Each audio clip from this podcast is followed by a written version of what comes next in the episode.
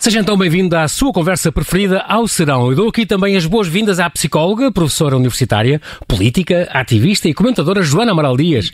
Vem-nos falar do seu novo livro Dilúvio Sem Deus, as grandes cheias do Tejo de 1967. Uma tragédia, como ela diz, escondida pela ditadura e esquecida pela democracia. Vamos aqui relembrar uma, uma madrugada trágica de há 53 anos, portanto, em que algumas horas, em algumas horas caiu a chuva equivalente a um mês e fez o nível do Tejo subir 4 metros e saudou-se por milhares de desalojados, centenas de feridos e, sobretudo, quase mil vítimas. Olá, Joana, bem-vinda mais uma vez. Então, é um prazer estar contigo e desse lado. é pena que as conversas não sejam presenciais. Eu gosto sempre de estar a olhar para o convidado e ver a expressão. Pronto, em breve voltarás, exatamente. Desculpa. tu tens sempre livros e motivos para, para voltar. Acho muitíssimo bem. Estamos já a falar deste, editado pela Oficina Sim. do Livro. Uhum. É uma tragédia escondida pela ditadura. Já vou falar disso e eu, isso eu consigo compreender porque é. Agora, esquecida pela democracia. Realmente eu não vejo muitos livros. Houve um livro, A Noite Mais Longa, que saiu sobre este assunto, mas não me lembro assim de mais nada. Tu andaste a fazer uma grande pesquisa pela hemeroteca e por todos os jornais da altura. Porquê é que uh, isto, estas lições, porquê é que a gente não aprende com, com a história, Joana? É incrível, João Paulo, porque realmente esta é a maior catástrofe natural em Portugal, depois de, do terremoto de 1755, uhum. eh, onde de facto morrem mil pessoas numa só noite. É um número brutal. Aliás, as pessoas agora com a pandemia eh, podem já comparar e já terem uma escala de proporção. Exatamente. Fora os desalojados e todas as pessoas que hoje vieram a morrer mais tarde com doenças associadas por causa das condições lúgubres e, uhum. e, e sem salubridade nenhuma em que habitavam.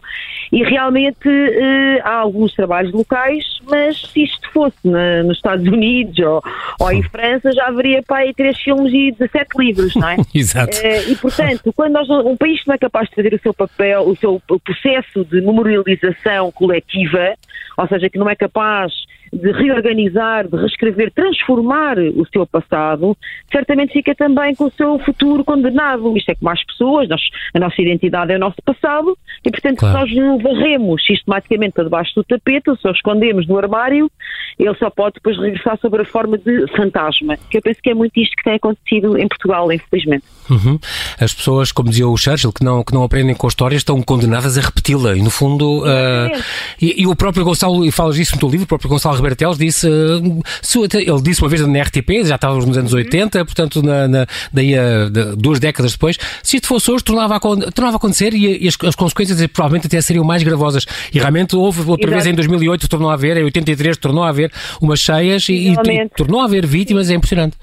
E olha, por exemplo, deixa-me dar um caso concreto que eu acho muito impressionante. Uh, daqui na região de Lisboa, porque aquilo que foi afetado foi sobretudo a, a Grande Lisboa, exato. volta de Lisboa e depois na zona do Ribatejo. Embora no Estoril tenha chovido, foi o sítio onde choveu mais, não morreu ninguém, porque era um sítio onde as condições de habitação eram muito mais privilegiadas uhum. e, portanto, os pobres foram os castigados. E tu sabes que, curiosamente, aqui nas essas freguesias de Lisboa fustigadas pelas grandes cheias de 77, uhum. são exatamente as mesmas onde a pandemia tem sido também mais grave. Não Ou sabia. seja, Pois é, a pobreza continua a ser o maior fator de É. risco, seja numa pandemia, seja numa catástrofe natural. Ou seja, o facto de nós não termos aprendido com o nosso passado mesmo recente, que é o caso das grandes cheias, tem pouco mais de meio século, nem sequer é a história antiga, Pois não, pois não. eh, faz com que muitos desses problemas estruturais, nomeadamente nessas freguesias, se mantenham. Ou seja, isto é um bom exemplo eh, de como realmente não, não conseguimos, eh, ao não inscrevermos na memória pública, ao não fazermos disto, não nos apropriarmos coletivamente da nossa identidade, também eh, limitamos muito, facto, o nosso amanhã e este é um caso muito ilustrativo. Exatamente.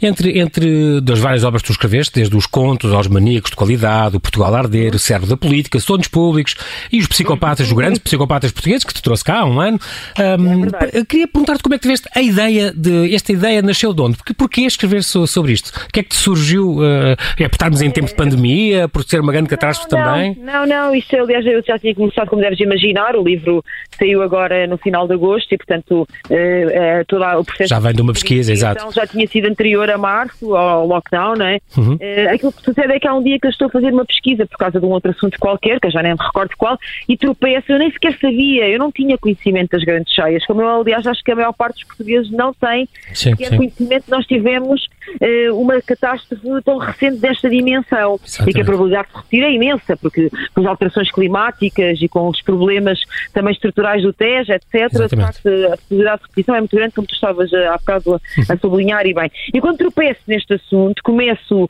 a escavar, não é? começo a investigar e a primeira coisa que me chama a atenção e que realmente até é a é a alavanca uh, para eu começar a escrever é o facto de estas pessoas esquecidas. Uh, elas Verdade. morreram porque eram pobres, porque moravam em casas de chão de, de, terra e paredes de lusalite foram engolidas uhum. por ondas de 3 metros de lama, isto é uma coisa absolutamente dantesca, é um cenário absolutamente infernal. Uh, o Salazar quis esconder estes mortos, mandou uh, ofícios de censura a, para pararem a contagem oficial aos 400 e tal mortos, a partir daí não morreu mais ninguém. Exatamente. Há mesmo essa ordem, não é? O funcionário da censura que disse ao jornalista João Paulo Guerra, como tu contas, a partir de agora não morre mais ninguém. Ele é um, um este João Paulo Guerra, amigo da Alice Vieira, que contou isto, é uma coisa impressionante, é, é, é mesmo calar esta realidade, não é? É, uma, é porque o Salazar, a maior censura, como eu aliás escrevo no livro, a maior censura de Salazar foi a própria realidade. Ele uhum. escondeu os mortos da guerra colonial, ele escondeu os mortos das cheias. Exatamente. Ele não era a censura só o lápis azul que passava por cima de livros ou da imprensa, era a própria realidade. Aquilo que uhum. acontecia uhum. na verdade, no concreto, ele conseguia rasurar, apagar, eliminar, liquidar. E realmente este é um bom exemplo. Mas depois, uh, repara que depois de, de, de, de acontecer isso com Salazar, de facto, há um movimento político, o 25 de Abril nasce com as cheias de 1967. Exatamente, uns, é, uns casos sete anos depois, exatamente. E, e, e depois, Joana, é verdade. E depois, e depois morre tudo, morre na praia.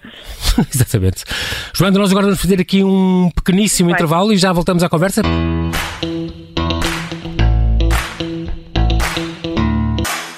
estamos a conversar com Joana Amaral Dias, que nos vai falar do seu novo livro, Dilúvio Sem Deus, As Grandes uhum. Cheias do Tejo de 1967. afinal, é um, algo que muita gente, como tu dizes, desconhece. Está entre as 80 uhum. maiores inundações do mundo e as mais graves na Europa, e a, em Água Doce, de certeza, e as Sim. maior tragédia da região de Lisboa e do Val do Tejo, a seguir ao terremoto, como tu disseste. Sem falar deste contexto que há, também repassas, o, o teu livro está muito completo, como sempre, fala de mais de 500 Obrigada. lendas do dilúvio, contadas por 250 50 povos, claro, a começar do uhum. Noé, aí passando pela Mesopotâmia, pela Índia, pela China, pelo México, por todos estes países. Leonardo da Vinci, também, que foi o primeiro que estudou cientificamente o dilúvio.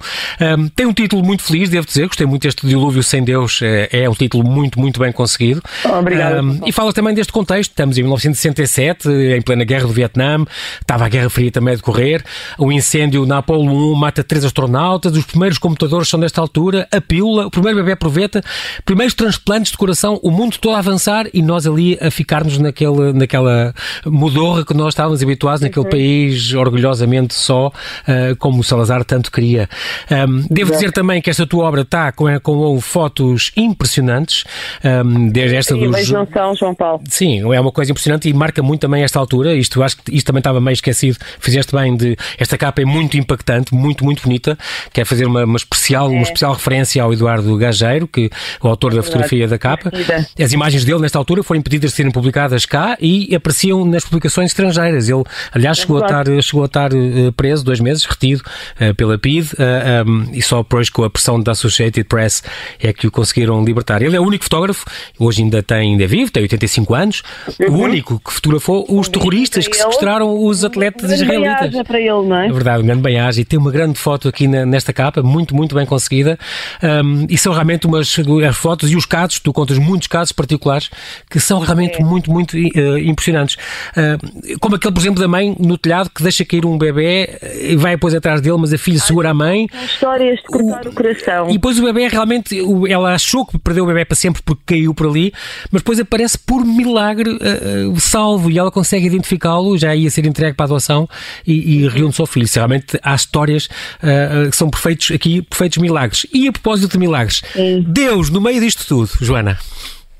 Pois é, que eu, eu penso que aquilo que estas pessoas sentiram naquela noite, estes milhares de pessoas, uhum. foi um desamparo uh, absoluto, profundo, não é? Porque uhum. isto eram pessoas que poucos haveres tinham, como eu te estava a dizer. Uh, essa história que tu estás a citar, dessa mãe que perde o bebê no telhado, perdeu mais filhas, a filha mais velha tinha, era a Guilhermina, e não hoje está viva, tinha 16 uhum. anos à época, estava grávida, e, e, trabalhava na Conserveira Nacional para ganhar uns escudos a descascar marmelos todos os dias, tinha que fazer quilómetros e quilómetros a pé, ir e vir. Uhum. Esse bebê acabou por nascer eh, com problemas graves devido ao stress pós-traumático eh, das grandes cheias. Exatamente. Ou seja, ou seja, estas pessoas não só uh, morreu muita gente naquela noite, como a seguir continuaram Ficaram com marcas. Até Exatamente. hoje, até hoje, João Paulo, porque foi só há 50 e poucos anos. Exatamente. Com marcas, cicatriz, cicatrizes pá, sujas, muito profundas, não é? E portanto eu penso que a cena do, do Deus naquela altura as pessoas sentiram um tampar absoluto, uhum. total, sentiram-se uma, uma solidão, uhum. a solidão do cosmos, não é? E portanto, uh, foi também por elas que eu escrevi. Foi Exato. também por elas que Exatamente. Tu, é, é incrível porque é uma coisa também, um assunto curioso que tu abordas, entre os vários que tu abordas neste livro, a questão da psicologia de emergência e de crise.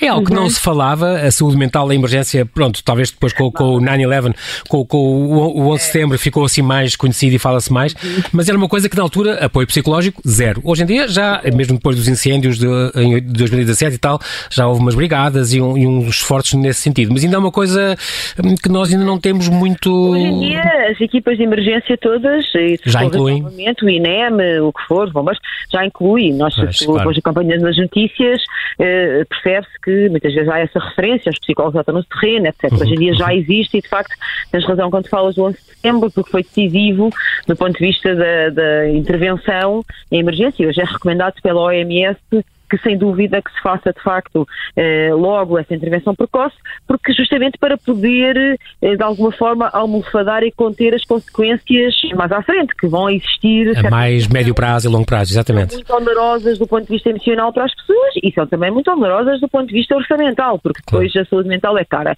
Ora bem, eh, nessa altura não, só, não só não havia isso praticamente, como nem pensar, o Salazar nem queria sequer que se contassem os mortos depois dos 400 e tal, quanto, quanto mais. mais exatamente, é? exatamente. Estas pessoas, muitas delas nem sequer tiveram apoio nenhum. É Algumas foram realojadas.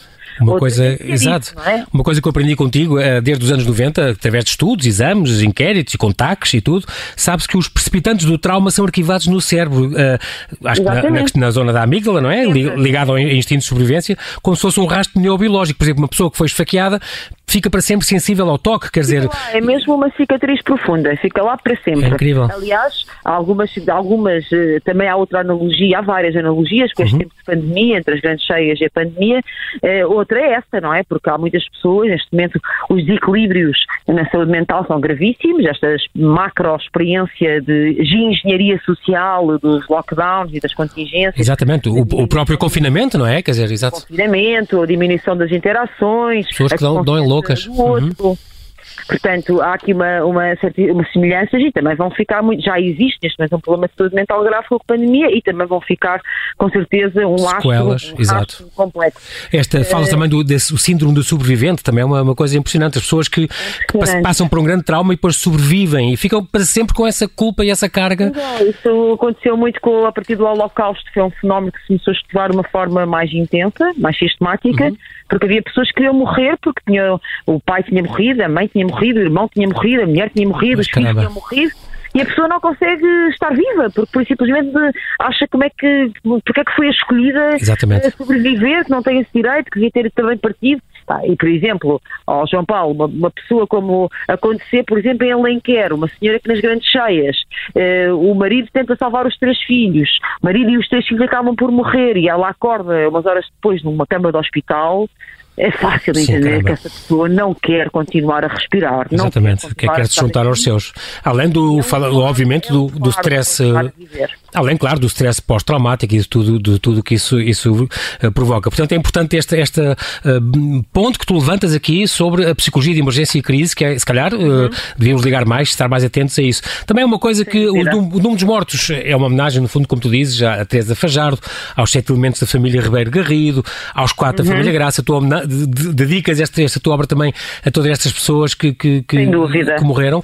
Os diários, o Diário de Lisboa, o, o DN, o SECO falavam em 200, depois 400 400, 400 e tal, até que veio a tal ordem, não é? O governo ordena a, paragem desta contagem mórbida pela censura. Seria perigoso as pessoas saberem a dimensão exata disto e, portanto, crê-se que uh, muito mais de 700, prova provavelmente mil vítimas terão morrido. Mil, eu diria mil, porque olha, repara, uhum. eu também dou esse exemplo no livro, quando foi uhum. a tragédia no princípio do milénio de Entre os Rios, quando caiu a ponte entre os rios, uhum. houve uma parte significativa dos mortos que nunca foi encontrada, é. dos cadáveres que nunca foi achada. Dos, dos 59 mortos, 36 ainda estão desaparecidos, exatamente. Exatamente, portanto há uma porcentagem significativa, claro, portanto claro. tu podes imaginar que a contagem dos 700 é feita com os cadáveres que apareceram, portanto Exato. nós dizemos que é mil, provavelmente estamos a pecar por defeito, estamos a ser altamente conservadores, portanto eu penso que Exato. mil é o mínimo. Exatamente. Mil uma noite para a dimensão do nosso país é, é absurdo, não é? E é engraçado porque tu também tens o cuidado de procurar essa a fonte boa, quer dizer, não foi nenhum governo, nem foi de lado nenhum que tu viste, foi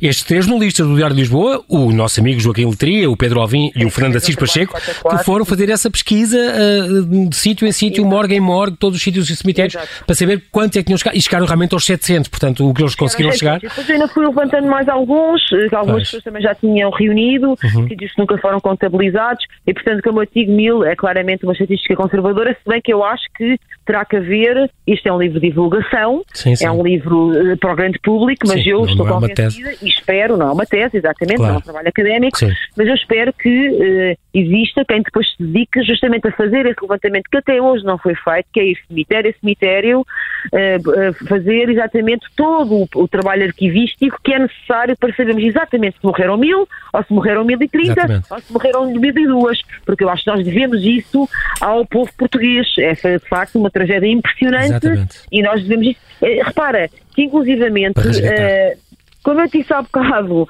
eh, o 25 de Abril nasce nesta noite, porque os estudantes, nomeadamente os estudantes universitários, junto com os, com os católicos portugueses, apercebem-se naquela altura da violência da ditadura. Exatamente. Eh, da violência que era, eh, a ditadura vendia a imagem do país presépio, mas depois os portugueses viviam na mais absoluta miséria. E, portanto, ao perceberem-se disso, nasce um movimento e estas alianças improváveis de grupos que definitivamente não tinham à partida nenhuma ligação nem nenhuma sobreposição. Exato. O 25 nasce ali, mas depois não tem consequência, não é? Portanto, estas pessoas, como eu disse há bocado, dando o exemplo das tais freguesias uh, fustigadas pela pandemia em Lisboa, esta, esta, estes pobres foram outra vez esquecidos. De facto, hoje em dia nós podemos dizer, e até olhando para os novos movimentos políticos, etc., que há muitas pessoas desiludidas, decepcionadas com a democracia e provavelmente com razão, porque a democracia também se esqueceu delas e, portanto, elas também se querem esquecer da democracia. Exatamente. É, é muito curioso porque tu falas, por exemplo, cá está, o Pacheco Pereira, por exemplo, é um testemunho uhum. dele, uh, foi um dos que ficou, ficou, completamente desperto, era estudante nessa altura, desperto, ele diz ele, vimos muita gente que vivia em Portugal na miséria, não tínhamos a noção e as estruturas que as deviam proteger não funcionaram e, portanto, como tu dizes, isso foi realmente um, um, um abre-olhos, digamos assim, uh, uh, para, para, para muita dessa geração, não é?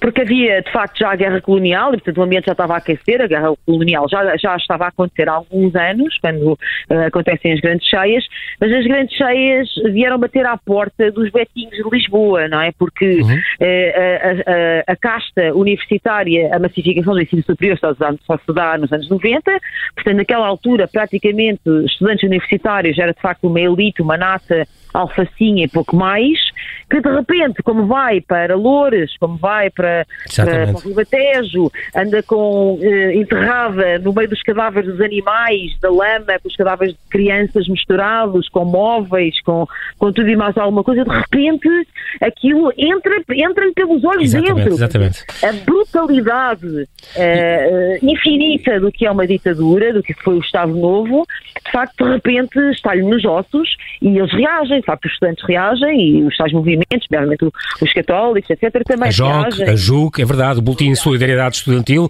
ah, ah, uhum. as sete cadeias de solidariedade, como tu dizes, sem distinção de classes que aconteceram. Eu, como andei no técnico, posso dizer, esta Associação de Estudantes do Técnico que dava, chegou a dar mil refeições por dia aos sinistrados, envolveu toda esta cadeia, envolveu 6 mil alunos, os alunos dos liceus, ah, que quiseram correr a, a, a, dar apoio no, local e, e outros, outros, outros tipo de apoios, foi realmente. E, no entanto, a censura, Joana, sempre cá está.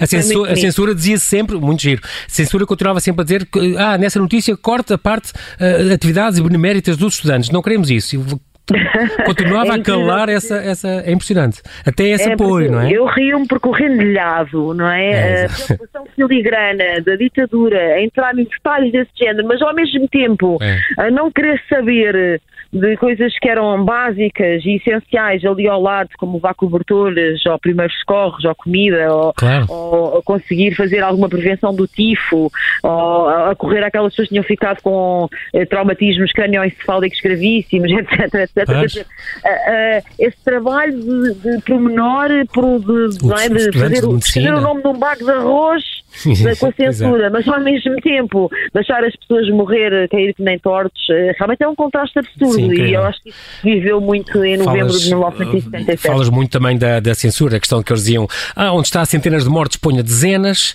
uh, uhum. e depois as recomendações, é conveniente ir atenuando a história, estou a citar algumas partes que tu falas, uh, contas também da Diana Andringa, aliás, que era estudante de medicina, ela acabou por ir vacinar em massa uh, contra o tifo e contra a cólera nessa altura, ela diz, houve um dia que eu dei... Exato, eu, eu houve um dia que eu dei 165 vacinas. Depois à noite fui querer ver um cinema que só que não tivesse agulhas nenhumas. Ah, mas acabou, olha, cá está, ah, mudou, mudou a vida completamente. Acabou por decidir para o jornalismo, largar o curso de medicina, uh, com, graças a essa experiência que ela teve, fortíssima. Perdemos, uma médica, mas ganhámos uma excelente jornalista. Jornalista, é? exatamente, uma excelente jornalista. um, é porque esta coisa do silenciar, uh, é, no fundo foi um cataclismo abafado por Salazar, uh, um, ele e o, e o Santos Júnior, que era o ministro do, do interior. Isso. Tu contas aquela história incrível que daí a quatro dias o Salazar ia discursar e assim foi na Assembleia Nacional e afinal ignorou completamente a é? tragédia. Falou sobre a África, estava lá o Presidente da Câmara de Lourenço Marques. Uh, ele tinha decretado o luto, o luto nacional pela morte do Hitler uh, uns, anos antes, é, é impressionante. Mas depois não foi capaz de fazer, nem de falar disso, estava outra gente pendurada à espera do que é que ele ia dizer, uh, e não abriu, e, e quando tu dizes, não, não é ignorou, ele desprezou completamente esta tragédia que tantos anos por dentro. E lá estás, porque é, é, é, realmente ele censurou a própria realidade, como eu estava a dizer há bocado. Ele, uhum. ele faz esse discurso, não é? Os jornalistas, o povo português está tudo suspenso. Exatamente né, calado, não se ouvia uma mosca, à espera que Salazar dissesse uma palavra, uma única Nem palavra. Que fosse um conforto, um minuto de silêncio, o que fosse. A estes milhares de pessoas e nada, nada, não houve nada. Passou ao lado, nada. completamente. Ele fingiu que não existiu, ele nunca se referiu, nunca se reportou a esse assunto e depois, pouco tempo depois, cairia da cadeira. Exatamente, é? exatamente. Uh, aproximava-se, é um ano depois, uh, começaria essa tragédia, depois acabaria com um em 70. No verão, isto é, isto é de novembro, novembro não é? Exatamente uns meses. Portanto, a queda da cadeira no verão. Exatamente. Um tinha, tinha ainda passado, não ouvido sobre, sobre isto. E, portanto, ele censurou uhum. a, própria, a própria realidade. Não, isto não tinha acontecido. O país teve que rapidamente esquecer e estas pessoas foram, de facto, julgadas. Portanto, repara, primeiro, eh, tinham sido castigadas pela vida, eram pobres, eram paupérrimas. Exatamente. Viviam em, em condições. Apesar Exatamente. de trabalharem que nem cães depois são fustigados selvaticamente por ondas de lama de 2, 3 e 4 metros de altura e depois são remetidos totalmente para o esquecimento. É, quer dizer, se nós fazemos isto aos nossos portugueses, aos nossos compatriotas mais frágeis, mais vulneráveis, que país somos nós, João Paulo? Eu acho que, o que para é que mim, isso diz de nós? Motor, não é a catapulta para escrever este livro foi pensar que país somos nós. Muito bem. Tu falas destes casos também incríveis e ao ler isto, por exemplo, falaste isso agora, esta enxurrada na Praça de Espanha, que entrou uhum. pela, pela Fundação Carlos de Gulbenkian, na Avenida de Berna, 2 metros, 2 metros e 20, ondas de lama, uma coisa gigante, a água pela cintura da Avenida 24 de Julho, no Eden Cinema, que estavam 2 metros de água, os espectadores fugiram todos para o balcão e tiveram que ficar lá até à madrugada seguinte a, a, para serem resgatados. Uh, também isto coincidiu com a maré estar alta e, portanto, o, o Tejo cheinho, e, portanto, Sim. acabou por transbordar esses, esses metros. perfeita, não é? Exato. A família morta, uma família em Odivelas que morreu em casa, seis pessoas, três gerações, quer dizer, que ninguém ficou sequer para contar daquela família. Um, uhum. o, em Alenquer, o relógio do banco que parou às 3 e 5 quando a água chegou aos 3 metros de altura de, dentro do banco. É impressionante. Falas também é do aquela mulher que estava morta, uh, aparentemente morta em cima de cinco cadáveres e depois levaram, na, não é? Achavam que ela estava mais que morta e afinal não estava. Um, viram depois, quando já ia para a morgue, viram-na a respirar e, e salvou-se. Contas assim uns casos incríveis. A questão da Mitra também, o antigo albergue faz essa distinção, uh, os, onde albergavam os falsos mendigos, que eram lá, entre aspas, presos. Na rua só podiam mendigar os pobres bons, os que eram autorizados para isso. Isto é uma história eram incrível pobres também. homologados. É, a história da Mitra é uma incrível. história impressionante.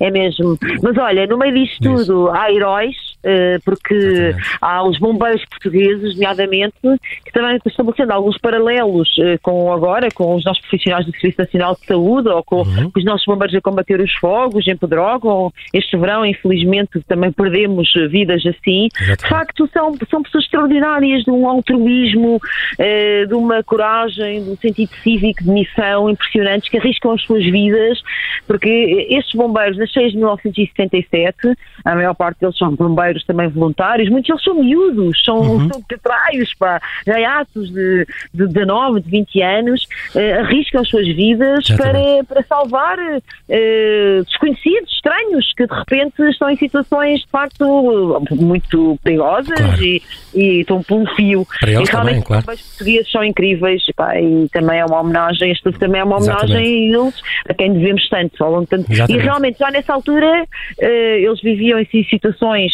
condições muito precárias, com muito poucos meios, era bom que tivesse mudado mais alguma coisa, talvez quando de facto uh, consigamos ou possamos fazer estes processos de transformação do nosso passado, também possamos lá estar, oferecer um futuro um pouco mais risonho. Exatamente. A propósito, agora nós temos mesmo a terminar, Joana, a propósito deste, destes números um, uh, eh, de, de, sobre também que na altura, hoje em dia, este desnorte do, dos valores que nós temos, no mundo inteiro já há 32 milhões de infectados, estamos a chegar ao milhão de mortos, ainda não chegamos. É incrível. Portugal nos 71 mil e tal casos e com 1931 mortos neste momento. Uhum. também eh, vês algum desnorte nestes dados, na maneira como o Governo, como a Direção-Geral de Saúde, se tem, se tem comportado? Uh, Olha, uma, outro paralelismo, outro ponto de contacto entre, de facto, as 6 de 67 uhum. e estes números da pandemia é a questão da manipulação dos, da informação e dos dados. Porque nessa altura, de facto, foi, em 77 foi a, a traço grosso, não é? Salazar era meia bola e força, parem de contar os mortos aos 400, não há estatísticas de coisíssima nenhuma, de quem estava, quem, quem morreu com coisas associadas ou, ou consequências, efeitos secundários, por aí fora, e nós agora estamos, eh, claro, não é exatamente a mesma coisa, estamos no século XXI, em democracia, num país europeu, integrados na União Europeia, mas de facto a falha brutal, básica, de elementos essenciais. Por exemplo, eh, eu sou de saúde, não é? A mim faz muita confusão que nós não saibamos eh, estes mortos até agora quantos é que tinham doenças associadas com morbilidade. Quantas destas pessoas é que eram completamente saudáveis e que morreram com Covid, que é uma porcentagem muito pequena. Exatamente, exatamente. E, e, e, que, ok, é que já tivesse complicações pulmonares ou não sei o que, exatamente. Básica. Se nós não, não temos de facto elementos, não conseguimos desenhar políticas, estratégias de intervenção, não conseguimos é. implementar soluções e, e, realmente depois também não conseguimos, obviamente, escrever a história como, como deve ser. Claro. E, e, neste momento, na pandemia, estamos perante também eh, uma situação destas, onde os números continuam a ser martelados. Então, nós já tivemos números da DGS onde apareciam homens grávidos, não é? Eu acho que Salazar batia palmas. disse que nós, em 2020, conseguíamos martelar as estatísticas de aparecer homens grávidos Sim. e ele, ele, era capaz de sorrir. Diz muito, exato, exato. É democracia para quê, amigos?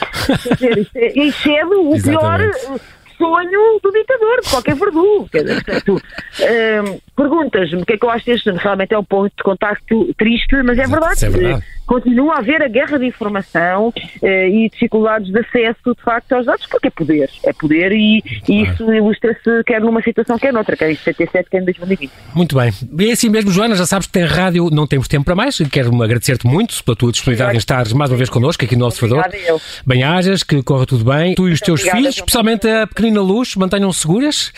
E, Joana, não deixes continuar a escrever para, para voltares cá. Fica prometido. Está, combinado. Está. Obrigado. Um beijinho, obrigado. também aos ouvintes do Observador. Beijo.